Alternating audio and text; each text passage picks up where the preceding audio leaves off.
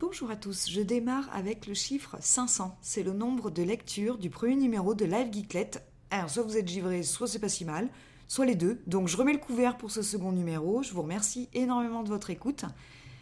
Dans ce numéro, on parlera de Nuremberg, de l'actualité ludique, de Essen the Game et de Invasion, un jeu que j'ai pu tester avec son auteur cette semaine. On démarre avec le salon de Nuremberg, qui est le salon du jeu et du jouet euh, proposé pour les professionnels. Je vous ai mis quelques vidéos, photos et scoops euh, sur la page. Mais on parlera ici de la sélection de jeux de société, la mienne. Donc je démarre avec l'Aisla, le dernier Stéphane Fell, qui, est dispo, qui sera disponible en français et qui comporte un plateau polygonal qui donne du relief à l'île, île justement sur laquelle vous allez envoyer vos scientifiques capturer des bestioles pour les étudier une mécanique de révélation de cartes en même temps, mécanique bien connue, mais j'imagine que la patte de l'auteur hein, saura y apporter du neuf.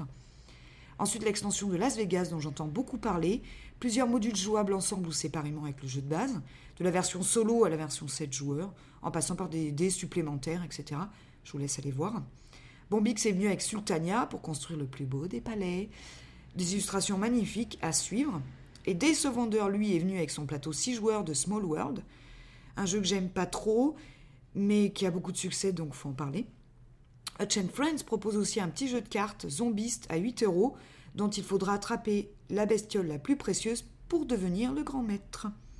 Ensuite, Cosmos est venu avec un, jeu de taré. Enfin, les illustrations le montrent. Il s'appelle Norderwind. Le matériel est hyper immersif parce qu'il comporte des bateaux en 3D sur lesquels vous allez mettre vos meeples et vos canons. Le but du jeu, c'est de livrer vos marchandises aux villes portuaires, mais les pirates vous feront la vie dure, donc pensez à vous armer, histoire de protéger votre équipage et vos marchandises.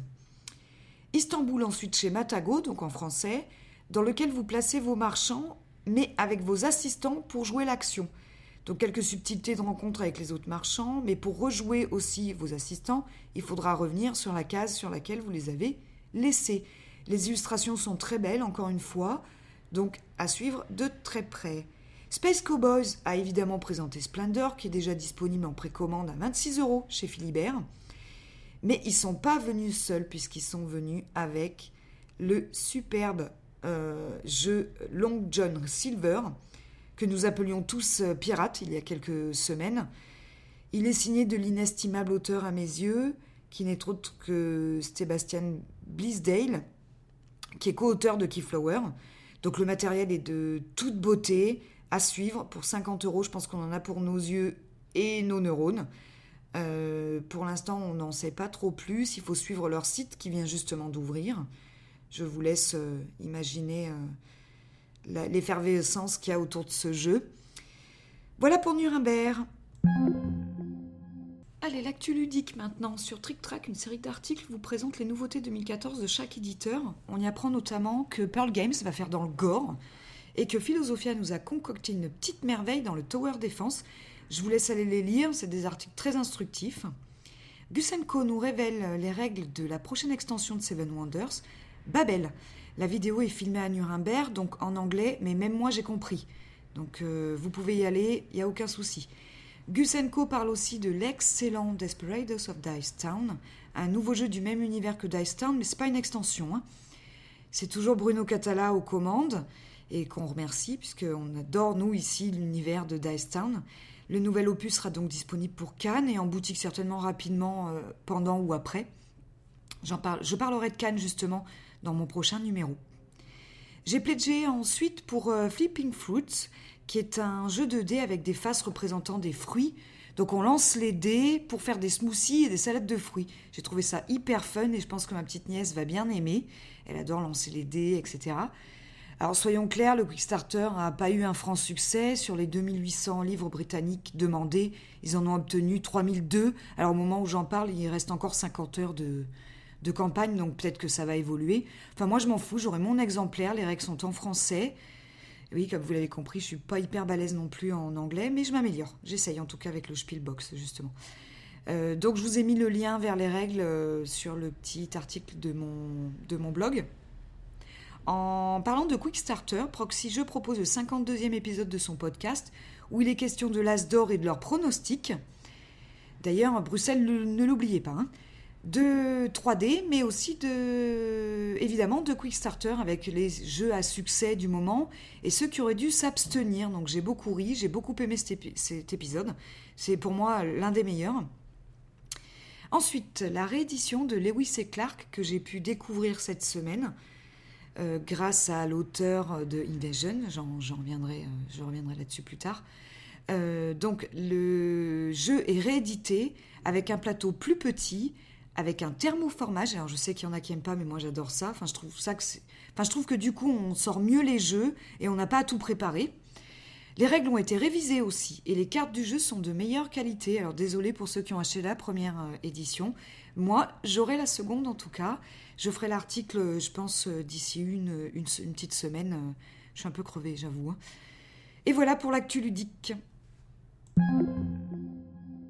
Alors parlons maintenant de Essen the Game, qui est le prochain jeu d'Etienne Espreman, l'immense talent duquel est sorti Bruxelles 1893, nominé d'ailleurs pour l'As d'Or. On lui souhaite de grandes chances. Donc sachez que la page Facebook de Essen the Game a été créée en mai 2013 et que le jeu est jouable à Cannes, à Ludinor, etc. Vous pouvez suivre l'actualité. Les tests semblent avoir donc réellement commencé en octobre 2013, évidemment pour Essen, et en fait, je pensais vraiment le jeu à l'état d'idée, mais que dalle, il est présentable, beau et jouable. Donc je peux vous en dire un peu plus. Alors je vous sors le speech que j'ai lu sur leur page. C'est un jeu de stratégie pour 2 à 4 joueurs, basé sur une mécanique de pick-up and delivery, et qui a pour thème le salon des scènes, hein, pour ceux qui n'ont pas suivi. Euh. Le jeu est la simulation d'une journée dans le salon, au cours de laquelle vous, geeks des quatre coins du monde, allez devoir déambuler dans les allées du Metz pour acheter les nouveautés de l'année et tenter d'y faire de bonnes affaires. Vous aurez 8 tours pour acheter les jeux les plus populaires et compléter tant bien que mal votre wishlist. Mais vous serez confronté à quatre dures réalités du salon. La disponibilité, des jeux, votre budget, l'encombrement et la foule. Alors, vu le niveau de Bruxelles, j'imagine déjà SN dans ma ludothèque. Donc voilà, je n'ai pas de date de sortie, je lui ai posé la question, je ne manquerai pas de vous tenir informé. Et voici la sélection jeux de société. Donc dans chaque numéro, je vous ai promis euh, un jeu de société. Cette fois-ci, j'ai choisi Invasion. C'est un jeu de société qui sort à Cannes. J'ai pu le découvrir avec, avec son auteur, Benoît Bagnier.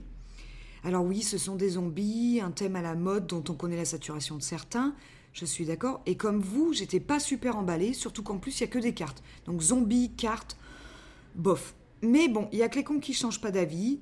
J'ai découvert et dès le second tour, j'étais à fond dans la spirale. L'ambiance au top, la pression qui monte, l'envie d'y rejouer. Un superbe jeu à découvrir et qui sort à Cannes avec quelques 80 boîtes. Donc euh, je vous invite quand même à vous dépêcher si vous en souhaitez une. Alors dans Invasion, vous incarnez soit seuls les humains, soit à plusieurs les zombies. Euh, en jouant les zombies, chacun a sa horde et son deck de cartes. Le but étant soit de défendre les zones pour les humains, soit de libérer les otages pour les zombies. C'est énorme. Côté humain, c'est donc un jeu de développement avec gestion de ressources. Mais côté zombie, c'est du deck building. Donc avouez que c'est quand même alléchant, euh, cette multiplicité de mécaniques. Donc foncez à Cannes ou, bien contactez son auteur, Benoît Bagnier, sur euh, Facebook avec Jeune avec un Z au milieu, pas à la fin. Euh, il est sur Paris, il pourra vous faire découvrir son jeu sans aucun souci. Je vous mettrai les liens sur euh, l'article évidemment. J'imagine que le jeu sera bientôt disponible chez Philibert. Je pense qu'ils ont, trouvé certainement un distributeur. En tous les cas, merci de m'avoir écouté jusqu'au bout et je vous dis à bientôt pour le troisième numéro.